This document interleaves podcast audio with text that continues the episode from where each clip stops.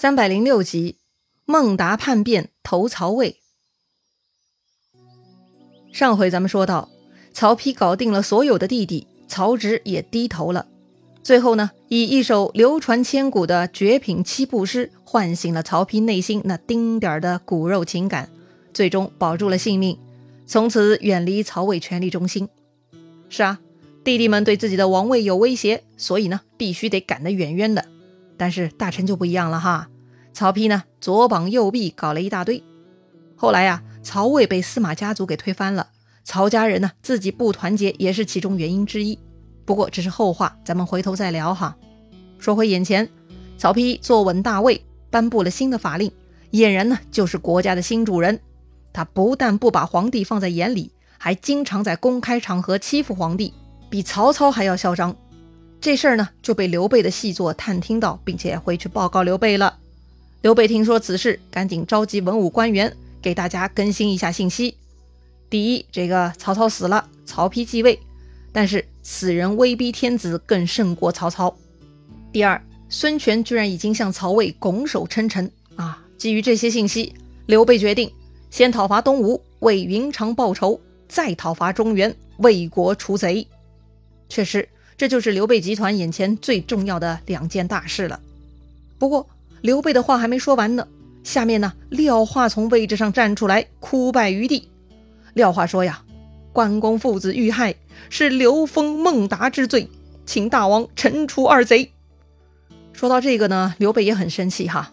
确实，他万万没想到自己看好的义子刘封，居然做出这种不忠不孝之事。被廖化一提醒。刘备呢就想下令抓捕这两人了，但诸葛亮立刻出来劝谏，说呀，这两个人守卫边关，突然降罪会致使叛乱，反而不好，得把他们两个人调开，一一擒拿才行。确实，还是诸葛亮比较冷静哈。很多时候呢，这些打了败仗或者犯了罪的将领呢，都是不肯老老实实接受惩罚的，不少人会狗急跳墙，还会反扑反咬的。所以诸葛亮劝刘备不能冲动。得先给这两个人升迁到郡守的位置，然后呢，名正言顺把他们调到负责的地盘上去，到时候再动手就容易了。这番话说的很正确，但是说话的场合有问题。这个诸葛亮虽聪明啊，却也忽略了这一点。那么这个场合到底有啥不对劲呢？此刻呀，他们在大殿上说话，那是当着文武百官的面说的，也就是说，所有级别的人都能听到这个计策。哼。那不就是计策泄露了吗？要知道，任何组织内部总有些人呐私下交好，小团体嘛，很正常的呀。当组织利益或者老板利益跟小团体利益发生矛盾的时候，那就要出问题啦。这会儿呢，刘备要杀自己的义子刘封和孟达。刘封嘛是刘备的人，他不肯救叔父的卑劣行径，估计大家都看不惯哈，也不会有人替他惋惜的。但孟达不同啊，孟达是蜀中之人。他在成都是有朋友的，此刻呢，正在下面仔细倾听刘备、诸葛亮的对话呢。这个人下朝之后，立刻回家给孟达写信，并且马不停蹄派心腹之人给孟达就送信去了。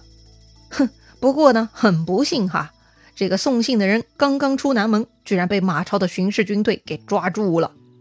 估计啊，是他出城的时间不太对头，想必是为了抓紧时间连夜出城的，所以呢。他就是在不该活动的时间出现了，就被人抓住了。马超审问此人，发现他是替主人去给孟达通风报信的。他的主人是谁呢？哼，老熟人一个哈，就是当年那个不请自来，在浮尘帮助刘备破解灵包水淹的狂人彭样。彭样，他是为啥要通风报信呢？仅仅是为了帮助老朋友活命吗？还有其他什么企图呢？马超很警惕哈，觉得有必要要调查一下此事。为了确保获得最真实的信息，马超呢假装没事人哈，去拜访彭样。彭样不知道马超已经抓到自己的心腹，以为马超就是来串门的，所以啊，彭样就令家人准备酒肉款待马超。两个人坐下来喝了几轮酒，彭样呢渐渐顶不住，有些醉了。于是马超就开始套彭样的话了。马超说呀。当年汉中王待彭公很优厚，好像如今不如从前了。是啊，一语中的呀，这就是彭样的感受啊。刘备入川前还是挺重用彭样的，后来打汉中就是另一帮人出风头了，跟这个彭样啊没有半毛钱关系。自然呢，彭样的地位也没啥改观，跟刘备的距离嘛也就越来越大了呗。彭样心中啊不满已久，此刻马超试探他，彭样也没有提防，于是他脱口而出骂道：“老哥荒背，我一定要报复他！”老格荒背。老格呢，指的就是老兵；荒背嘛，就是行为荒唐昏谬。哎，这就是在骂刘备哈。这个刘备是马上起家嘛，打仗过来的，所以就是老兵油子嘛。马超一听，哎呦，这个彭样还要报复刘备呀，就想试探出他的计划。于是呢，马超就顺着彭样，说自己呀也是心怀怨愤，觉得这个汉中王对自己不公平，很不爽呢。听马超这么说，彭样就来劲儿了哈。立刻与马超约定造反，怎么操作呢？彭样说呀，让孟达带兵从外面打进来，彭样呢自己带上川兵，让马超又带领本部军，三人联合推翻刘备。马超立刻点头附议啊，表示自己很同意，约定来日再详谈细节。接着呢，马超立刻将彭样的心腹送信人押解到刘备那儿，同时附上彭样写给孟达的信。还报告了自己去彭样家喝酒聊天套出来的话，哎，通通报告了刘备。刘备大怒啊，立刻下令把彭样逮捕下狱，严刑拷问。彭样没想到哈，自己的计划还没实施呢，就被抓了，后悔莫及呀。这个人嘛，算是谋反未遂，又比较有名，该如何处理呢？刘备呢，问诸葛亮的意见。诸葛亮啊，此刻已经是杀伐果断，他权衡利弊啊。觉得留着彭样还是祸患，所以劝刘备杀掉了彭样。好了，虽然彭样的信没能顺利送给孟达，但是彭样之死呢，就是一个巨大的讯息传到了孟达那里。孟达吓了一跳啊，到底发生什么事情了呢？自己的老朋友彭样居然也被刘备给赐死了。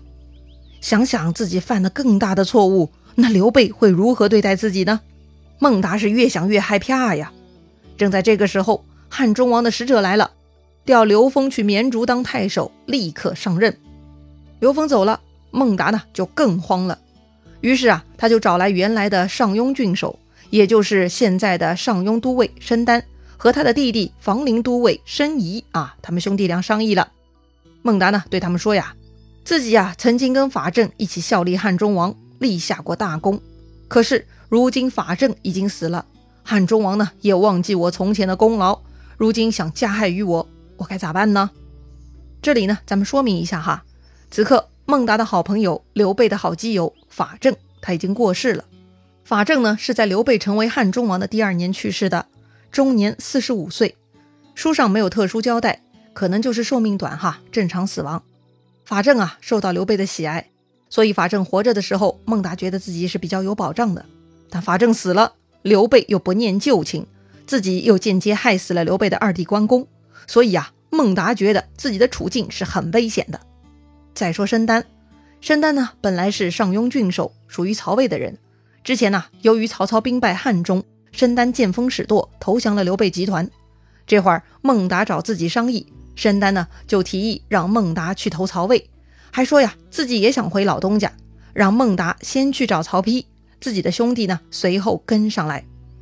孟达觉得有道理呀，当年背叛刘璋，如今背叛刘备，哼，老子也都是被逼无奈的嘛。于是啊，孟达呢就写了一封辞职信，交给使者啊，让他带回去给成都的刘备。自己呢带了贴身骑兵五十几个人，就去投靠曹丕了。话说呀，这个孟达居然还会写辞职信，哼，这个很有趣吧？当时的将领们一般都不太通文墨，投降就投降，叛变就叛变，跟老东家没啥好说的。说多了那不是惭愧吗？但孟达不同啊，这个人呢有点文化，他居然写了一封很长的辞职信，他引经据典说了一大堆，大概的意思呢就是回顾了古代各种贤臣忠臣，他们为主公效力之后，往往受到不公平的待遇，比如啊范蠡成功之后离开了越国，忠臣伍子胥被吴王杀害，秦国大将蒙恬立下大功之后呢也被害死，等等等等。孟达呢，就是借用这些古人的例子哈，感慨自己如今的遭遇。当然了，这些呢是孟达的铺垫。他说呀，刘备身边有的是好人才，自己作为功臣呢，还是受之有愧的。如今荆州又丢了，自己也没啥能力扭转局面，所以啊，我也没啥脸再继续留下去了啊，这就来告辞了。孟达呢，感谢刘备的过往恩德，说自己呀就是一个不能坚持始终的小人啊，说了一大堆。最后，孟达提醒刘备，自己这么做呢，是遵循了“交绝无恶声，去诚无怨词”的君子作风，请刘备理解。哎呀，我去，这个孟达太能拽文了！“交绝无恶声，去诚无怨词”，意思就是与人绝交时不讲难听的话，离开君主的臣子也不能发怨言。也就是说，绝交或者辞职时要保持有君子风度，厉害吧？孟达叛变。还把自己的行为写得很高尚。刘备读完这封信啊，气得肺炸，当时呢就想派兵去擒拿孟达。派谁去呢？诸葛亮建议啊，派刘封去。如果刘封打不过孟达，死在孟达手里也好；如果刘封能打败孟达，那么回头等刘封胜利班师回成都，也就可以法办他了。好吧，刘备呢采纳了这个意见，就派刘封出兵了。话说孟达哈，他一口气呢跑去邺城见曹丕。